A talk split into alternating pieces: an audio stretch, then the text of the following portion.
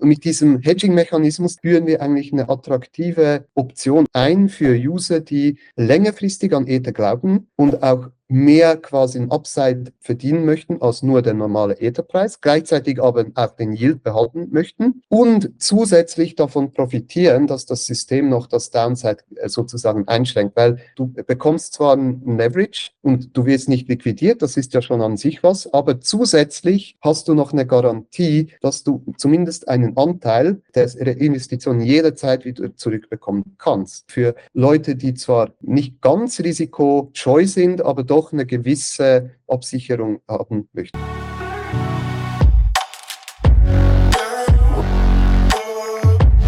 So Leute, ich habe mich selten so gefreut auf ein Interview wie auf das heute. Und zwar habe ich heute nicht nur ein super spannendes Thema, sondern auch den idealen Interviewpartner dafür. Und zwar habe ich heute zu Gast den Robert, den Founder von Liquidity. Herzlich willkommen, Robert. Ja, hallo Kevin. Ich freue mich, in deiner Show zu sein.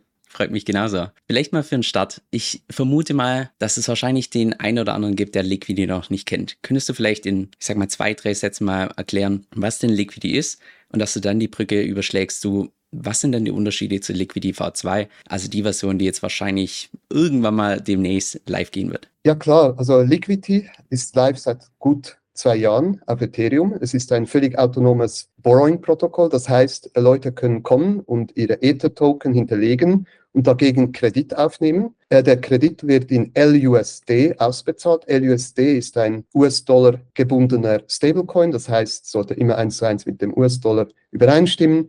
Also die Etherholder, die können quasi gegen ihre Ether einen Kredit aufnehmen. Und ganz wichtig, dieser Kredit ist zinslos. Das heißt, man zahlt am Anfang eine kleine Gebühr, aber that's it, also keine wiederkehrenden Kosten. Und noch ein anderer Punkt ist, dass das ganze System eben autonom läuft und auch die, ja, sagen wir, Collateral Ratio, die du da erhältst, also wie viel du quasi beleihen kannst, ist sehr attraktiv, weil das System halt sehr effizient funktioniert. Vielleicht mal da eine Zwischenfrage an der Stelle. Benennt man dieses System, so wie es derzeit live ist, nennt man das jetzt Liquidity oder Liquidity V1? Weil jetzt hat man ja V2.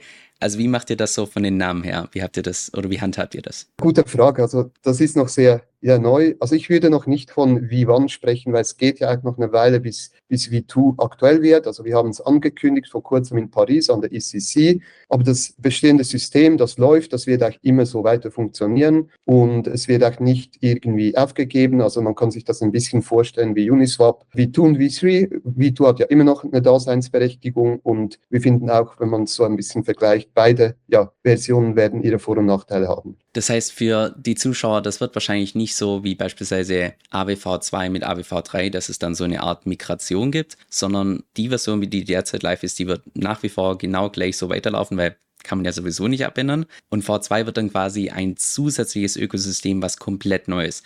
Wahrscheinlich auch mit einem eigenen Stablecoin, vermute ich mal. Vielleicht auch einem eigenen Token. Wisst ihr das schon? Also sicher ein eigener Stablecoin. Das ganze Businessmodell-Token, das ist noch ganz offen. Das können wir im Moment noch nicht sagen. Aber auf jeden Fall, was wir wissen, also der Stablecoin, der wird komplett separat sein. Okay. Wisst ihr auch schon, auf welcher Chain ihr launchen werdet? Auf L1 oder auf Layer 2? So wie es aussieht, wird es Mainnet sein, weil wir möchten immer noch an unserer Philosophie festhalten, dass wir halt ja die sicherste Chain und die am besten verankerte Chain und das ist halt Mainnet so bevorzugen. Natürlich kann man dann den Token auch bridgen, wie man das auch bei V1 oder beim jetzigen LUSD ja schon machen kann. Okay, das heißt, derzeit bei Liquidity ist es ja so, dass man ausschließlich Ether beleihen kann. Wird das bei Version V2 ähnlich sein oder wird das Ganze dann nur ausschließlich mit diesen LSTs laufen, mit diesen Liquid Staking Tokens oder was ist da der Plan? Also der Plan ist, dass wir uns dort wahrscheinlich für einen Liquid Stake Token entscheiden werden. Wir haben noch uns noch nicht entschieden. Wir, wir explorieren noch die verschiedenen Optionen. Es besteht noch die Möglichkeit, dass man daneben eventuell auch Ether verwenden kann, also Pure Ease, wobei ich eher äh, ja, sagen würde, wahrscheinlich beschränken wir uns auf eine Staked Ease-Variante, weil das ja wirklich eigentlich der Kernpunkt ist, oder eines der natürlich Vorteile des neuen Systems, dass man da den Yield behalten kann und für die Puristen, die halt ja einfach Pure Eat bevorzugen, gibt es ja dann immer noch die bestehende Version. Von dem her würde ich sagen, Liquid State ist wahrscheinlich als, also die wahrscheinlichste Option. Die Puristen, das habe ich davor noch gar nicht gehört. Interessant.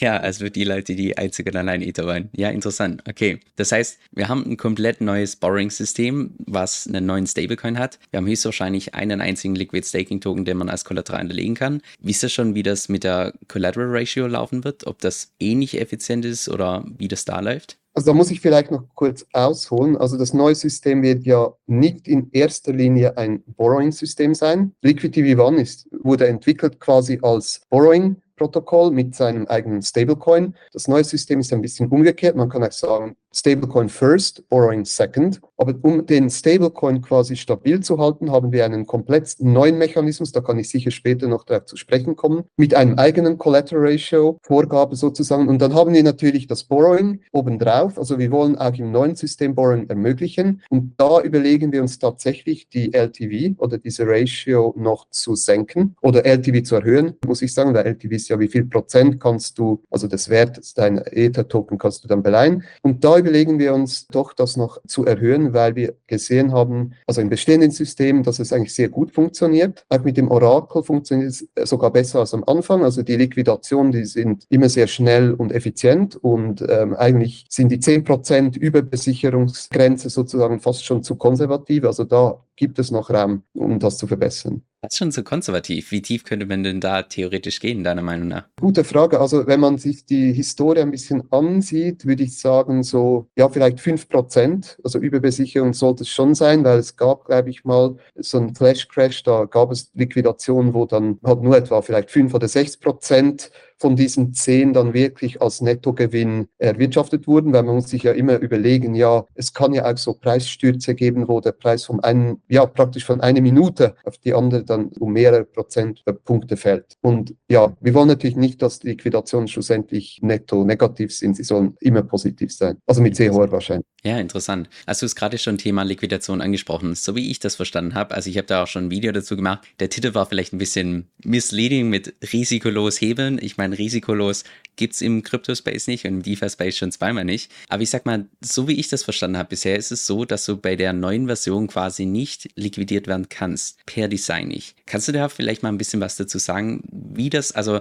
ohne dass wir jetzt super technisch werden, aber nur wie das so grundlegend funktioniert? Also wie gesagt, wir haben ja wie zwei Subsysteme, also zwei Untersysteme. Einerseits das Borrowing, andererseits dieser Reserve-Mechanismus. Das Borrowing selbst, das wird immer noch der Liquidation unterliegen. Also das ist nicht äh, so, dass dort irgendwie das Borrowing dann plötzlich, dass man da nicht liquidiert werden kann. Wie ich gesagt habe, die Grenze sollte wahrscheinlich noch besser sein für den End-User, aber Liquidationen werden da immer noch stattfinden. Man kann natürlich auch DeFi-Saver oder irgendein Tool verwenden, um das ein bisschen zu mitigieren. Also was du ansprichst, das ist dieser Reserve-Mechanismus. Mechanismus. Und ich glaube, da muss ich ein bisschen ausholen, weil wie das ganze System funktioniert, ich weiß nicht, ob die Zuschauer so ein bisschen den Mechanismus von Maker kennen mit diesem Pack Stability Module. Maker hat ja einerseits das Borrowing, andererseits haben sie so einen Pool, der mit USDC gefüllt wird. Und das wird eins zu eins sozusagen gefüllt. Wenn der Stablecoin, also wenn DAI quasi über einem Dollar ist, dann, dann wird da USDC reingetan und im Gegenzug werden mehr DAI gemintet und umgekehrt kann man es auch redeemen. Eins zu eins. Dieser Mechanismus funktioniert zwar sehr gut und effizient, ist aber leider nicht dezentral. Und wir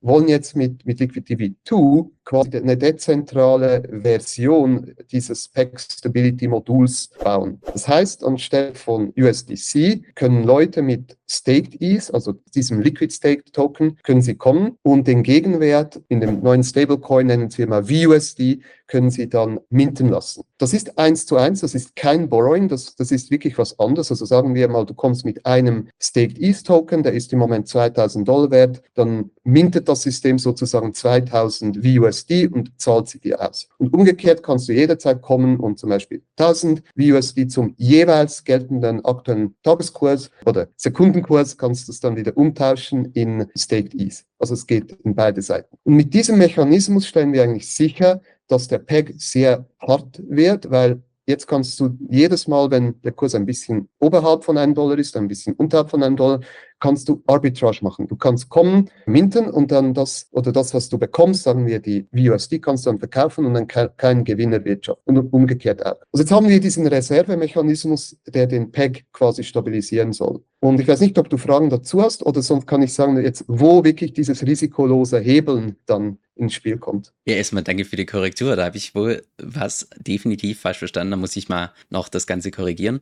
Also ja, so wie ich das jetzt verstanden habe bezüglich diesem Stablecoin, das ist ja quasi das ursprüngliche ich sag mal, das ursprüngliche, ich will nicht sagen Problem, die ursprüngliche Herausforderung beim LUSD war ja teilweise, dass der Pack ein bisschen zu teuer war. Und das mit diesem abgewandelten, dezentralen Pack Stability Module von Maker wollte im Prinzip verhindern, dass der, also, oder klarstellen, dass der Pack relativ nahe eingehalten wird. Ist das korrekt? Genau, das ist eigentlich die Idee. Wir nennen es jetzt nicht Pack Stability Module, sondern eigentlich Reserve-Backed Stablecoin, weil es gab ja schon einige ähnliche Systeme, die haben zwar nicht so gut funktioniert und wir versuchen das jetzt aber ja auf eine stabilere Grundlage zu stellen. Okay, verstehe. Okay, dann jetzt zu dem Part, wo dieses Risiko oder liquidationsfreie Hebeln oder Borrowen ins Spiel kommt. Genau, also jetzt können wir uns das so vorstellen, jetzt hast du diese Reserve, die hält dann diese Staked ETH, die sie ja von den Leuten erhalten hat, die äh, halt den Stablecoin gemintet haben. Und jetzt ist natürlich das Problem, dass diese Staked ETH natürlich den Preisschwankungen unterliegen. Und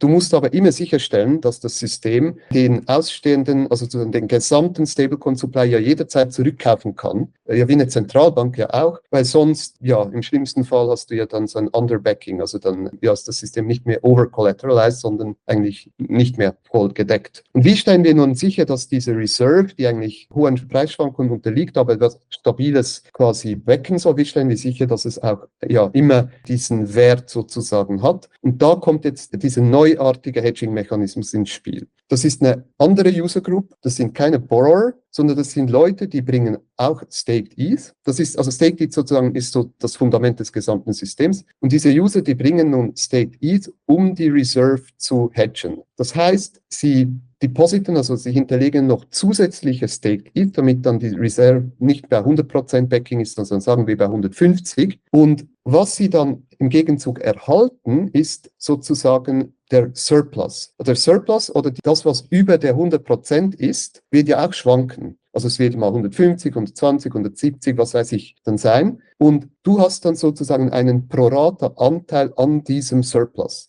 Also die Hedger, die erhalten sozusagen diesen Gewinnüberschuss als Anteil. Und dieser Gewinnüberschuss wird natürlich extrem schwanken und wird noch mehr schwanken als der normale Etherpreis, weil durch die Tatsache, dass du wie noch die ganze Volatilität der gesamten Reserve hast und nicht nur dieses zusätzlichen Anteils, den du selber hinterlegt hast, hast du eigentlich einen inhärenten Leverage-Effekt. Das heißt, bei 150 Prozent, sagen wir, Backing Ratio hast du irgendwie 2x Leverage oder 3x, muss ich sagen, äh, wären es dann 3x Leverage, also dreimal die Exposure. Also das mal so grundsätzlich, ich weiß nicht, wie man sich das am besten vorstellen kann, dass du sozusagen die Preisvolatilität übernimmst, um die Preisstabilität des Stablecoins zu garantieren als Hedger. Okay, ich glaube, wir haben wahrscheinlich schon den Großteil der Leute jetzt gerade verloren ihr merkt schon, das geht relativ schnell, wird es relativ technisch, um das Ganze zu verstehen. Also ja, ich selbst habe da auch noch an der einen oder anderen Stelle definitiv ein paar Lücken, wo ich, wo es mir jetzt gerade noch nicht ganz ja, klar wird, wie das Ganze funktioniert.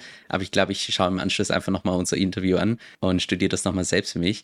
Aber du hast jetzt gerade vorhin schon erwähnt, dass das neue Protokoll V2, dass das konzentriert wird rund um den Stablecoin und nicht um das Borrowen. Das heißt, gleichzeitig gehe ich mal davon aus, dass wahrscheinlich dann, wenn man das theoretisch benutzt zum zum Hebeln oder zum Borrowen, dass wahrscheinlich die Collateral Ratio deutlich höher ist. Und wie sieht es aus mit Zinsen? Wird das ähnlich sein wie V1, dass es gar keine Zinsen gibt? Oder wie wird es dort bei dem neuen Modell aussehen? Ja, ich denke, wir werden keine Zinsen haben, sondern immer noch dieses One-off-Fee, also Eröffnungsgebührmodell, wobei wir dort uns noch am Überlegen sind, dass wir das noch ein bisschen optimieren, dass wir sozusagen auch attraktiver werden für kürzere Kreditlaufzeiten, weil im Moment sind wir zwar sehr attraktiv oder ist das Protokoll sehr attraktiv für längere Kredite, aber für die kurzzeitigen ist es ein bisschen weniger der Fall, weil du zahlst ja 0,5 Prozent Mindestgebühr. Da sind wir uns am Überlegen, wie das ein Fork von uns ja auch schon gemacht hat, dass wir da einen Rabatt oder etwas einführen für ja, kürzere Kredite, fürs Borrowing. Wir haben ja diese ganze Innovation mit der Reserve und mit diesem Hedging, aber wir möchten natürlich das Borrowing auch nochmals attraktiver machen, indem wir erstens ja Borrowing gegen Staked Ease ermöglichen, dann zweitens wahrscheinlich eine höhere LTV, also Loan-to-Value-Ratio ermöglichen und drittens noch so kleinere, sagen wir, Verbesserungen wie ja, vielleicht eine attraktivere Gebühr und dann noch, äh, ja, gewisse kleinere technische Dinge, die wir noch verbessern wollen. Spannend, ja. Jetzt, wenn das zweite oder das, ich sag mal, die Version V2 tatsächlich Richtung Stablecoin geht, inwiefern kannibalisiert dann das neue System das alte System? Weil ihr habt ja bei beim LUSD, ich würde sagen, relativ viel Arbeit geleistet und relativ gekämpft, dass es bei anderen DeFi-Protokollen, ja, dass, dass einfach die, der Wachstum immer mehr zunimmt. Weil das ist ja dann quasi eine direkte Competition, oder nicht? Ja, das ist eine gute Frage, die wir, wurde auch schon ein paar Mal gestellt von unseren Usern. Also da muss ich sagen, dass wir die beiden Systeme als völlig, wie soll ich sagen, gleichgeordnet verstehen. Also Liquidity V1 wird immer noch seine Daseinsberechtigung haben, wenn dann die zweite Version rauskommt, weil die Idee ist, bei Liquidity V1 hat man ja nur nur Pure ETH als Collateral.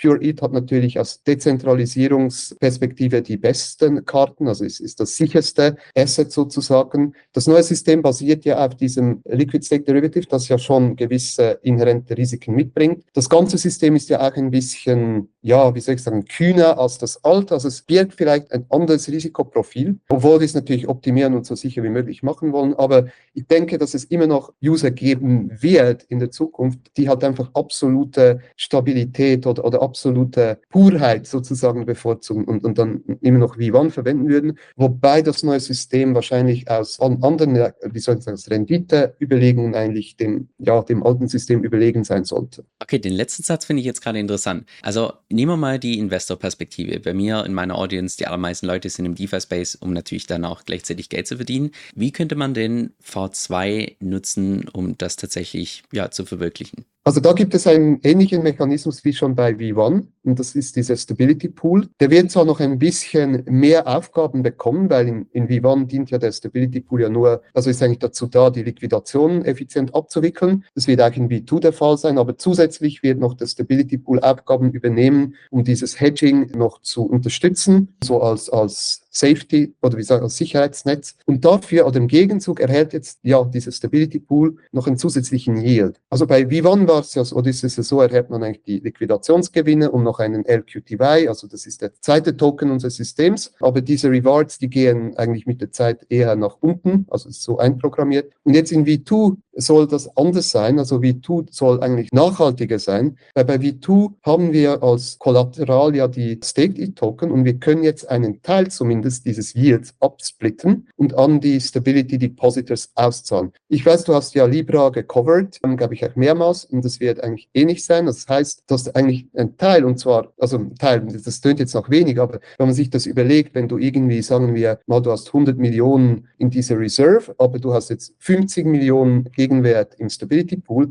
dann erhält der Stability Pool den Staking Yield der 100 Millionen. Das heißt, du hättest dort eine 2x, also eine Vergrößerung Verzinsung. Also dann hättest du irgendwie ein 8, 9 Prozent APR auf diese Stablecoins, die du hinterlegst. Und zusätzlich haben wir noch Minting- und Redemption-Gebühren, die würden auch noch dazukommen, die werden wahrscheinlich nicht so hoch sein. Aber was cool ist am Ganzen, dass wir so eine nachhaltige Yieldquelle haben, die eigentlich nie versiegen soll. Weil, ja, solange Ether, das Staking so funktioniert. Wenn ihr das dann so aufbaut, braucht ihr dann noch einen externen Token für einen Start, um das Ganze zusätzlich zu incentivieren? Oder, also ich meine, du hast ja vorhin gesagt, da seid ihr noch relativ offen, was einen zusätzlichen Token angeht, ist schon sicher, ob einer kommt und falls ja, ist dann nur unsicher, also nur in Anführungszeichen, wie die genauen Tokenomics davon ausschauen oder wie sieht es da aktuell aus? Also ich persönlich gehe eher davon aus, dass wir keinen neuen Token brauchen. Natürlich kann ein neuer Token ja nützlich sein, um gewisse Dinge vor allem im Start noch zusätzlich zu incentivisieren. Gerade für neue Systeme, die noch keine Reputation haben, führt wahrscheinlich an einem eigenen Token kein Weg vorbei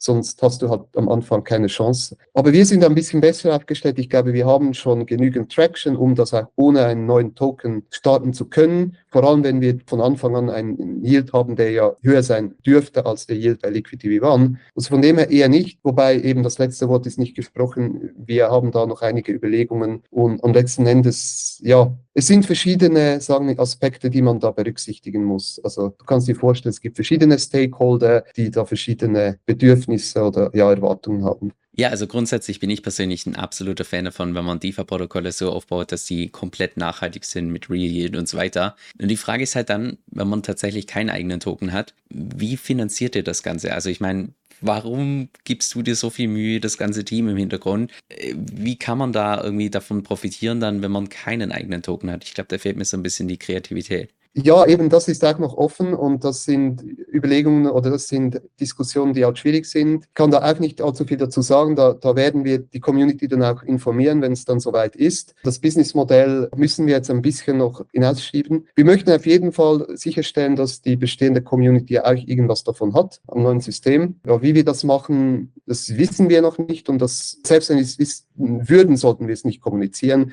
Von dem her, ja, kann ich da nicht mehr dazu sagen. Leider. Okay. Ja, nee, äh, kann ich, kann ich nachvollziehen, alles gut. Dann vielleicht noch eine Frage zum Thema Dezentralität. Ich meine, bei Liquidity, bei der Version, die, oder bei Liquidity, so wie es derzeit live ist, ist ja das Thema Dezentralität wird ganz groß geschrieben im Vergleich zu bei anderen DeFi-Protokollen.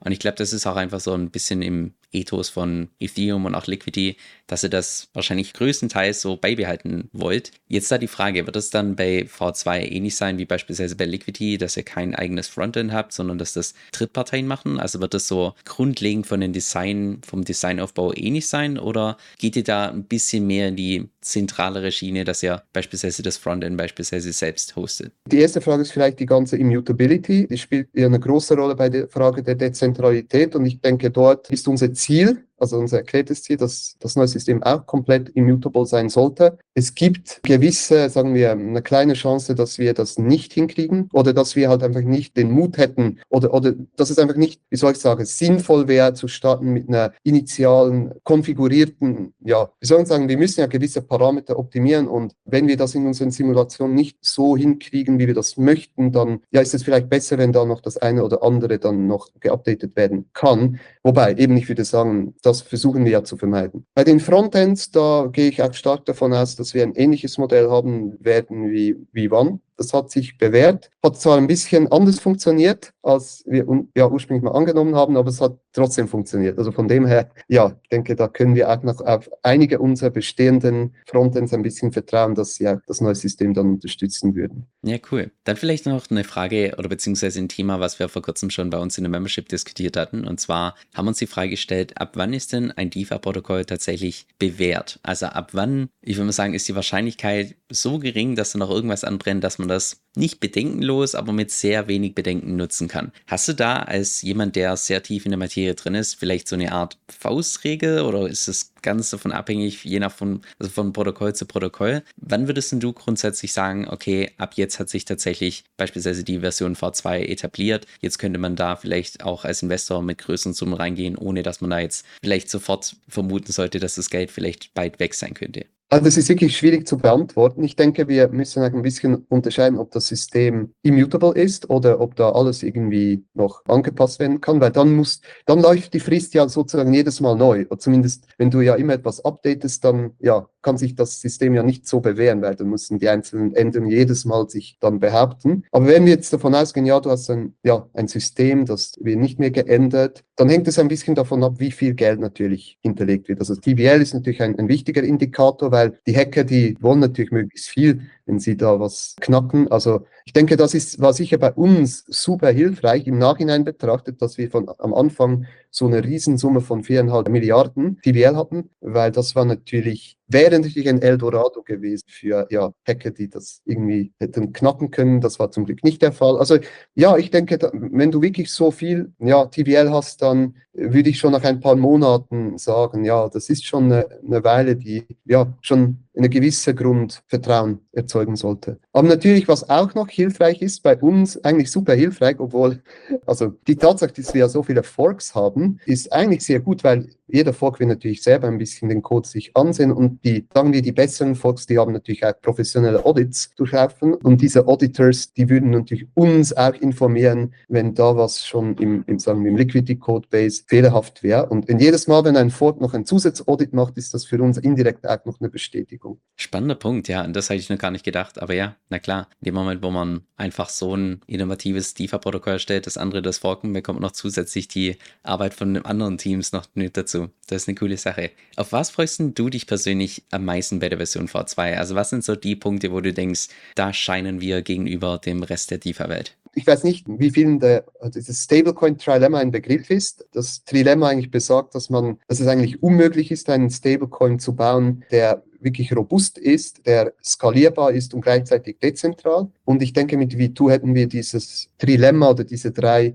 Aspekte sozusagen unter einen Hut gebracht. Natürlich nicht alles ganz perfekt. Auch bei der Skalierung muss ich immer sagen, es wird oft missverstanden, wenn ich von ja, unbegrenzter Skalierbarkeit rede, ist das quasi so zu verstehen, dass es halt innerhalb des Ethereum-Ökosystems wachsen kann oder innerhalb des Staked ETH-Ökosystems, weil wir wären ja dann immer noch abhängig von einem Collateral Asset. Aber ja, ich denke, da das Ziel ist, dass wir das quasi dann, dass wir die Loans als Bottleneck oder als Flaschenhals ein bisschen lösen können, weil im Moment mit Vivan ist ja das zentrale Problem, dass es halt irgendwie oftmals mehr Leute gibt, die halt LUSD halten möchten, als Leute, die LUSD leihen möchten. Im Moment ist es gerade umgekehrt, aber ich denke, das ist ein bisschen, hat ein bisschen mit diesem Makers DSR Strategie zu tun. Die haben jetzt einen sehr hohen Zins, der ist aber auch nur vorübergehend. Ich denke, das wird sich dann auch wieder einpendeln, aber Du siehst ein bisschen, die Nachfrage nach Loans muss nicht unbedingt mit der Nachfrage nach dem Stablecoin selber übereinstimmen. Und mit V2 haben wir dieses Problem gelöst, weil das System kann die Nachfrage eigentlich jederzeit befriedigen. Interessant, ja.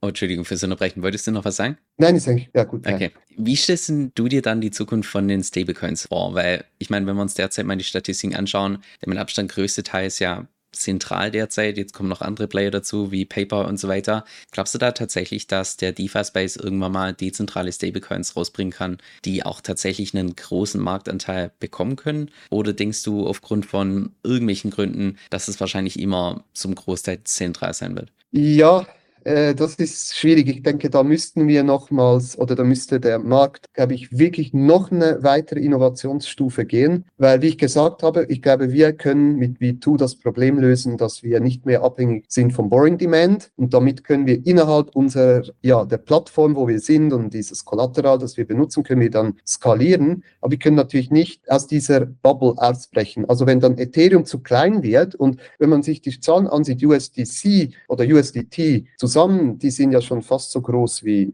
wie, ja, wie der Market Cap von Ether. Und natürlich muss man ja sicherstellen, dass der Market Cap des Underlines, also das doch noch größer ist als der Stablecoin selber, weil sonst hat man da, sonst kommt man so in Situationen wie Luna, wo man dann nicht mehr wirklich sagen kann, ja, man ist äh, wirklich gebackt durch etwas, das du nicht selber beeinflusst. Diese Limitation, muss ich sagen, ja, ist zurzeit ungelöst und ja, ich denke, ich bin eigentlich optimistisch. Vielleicht irgendwann in Zukunft können wir auch durch die, also wir oder irgendwann, irgendjemand diese Problematik lösen und dann quasi eine Alternative zu USDC bieten, die dann sagen, die 200 Milliarden groß sein könnte. Das ist noch ein bisschen, sagen wir, Zukunftsmusik. Ja, okay. Habe ich, was V2 angeht, noch irgendwie einen wichtigen Part vergessen? Irgendwas, wo du denkst, da müssen wir auf jeden Fall noch drüber sprechen? Also vielleicht noch das ein bisschen klarzustellen. Also V2 ist wirklich ein Produkt für ETH-Believer oder für Leute, die Ether besitzen besitzen oder schon Staked Ether und einfach daran glauben, dass der Wert längerfristig steigen wird. Und mit diesem Hedging-Mechanismus, der ja neu ist, führen wir eigentlich eine attraktive Option oder so ein attraktives Angebot ein für User, die längerfristig an Ether glauben und auch mehr quasi ein Upside verdienen möchten als nur der normale Etherpreis, gleichzeitig aber auch den Yield behalten möchten und zusätzlich davon profitieren, dass das System noch das Downside äh, sozusagen einschränkt, weil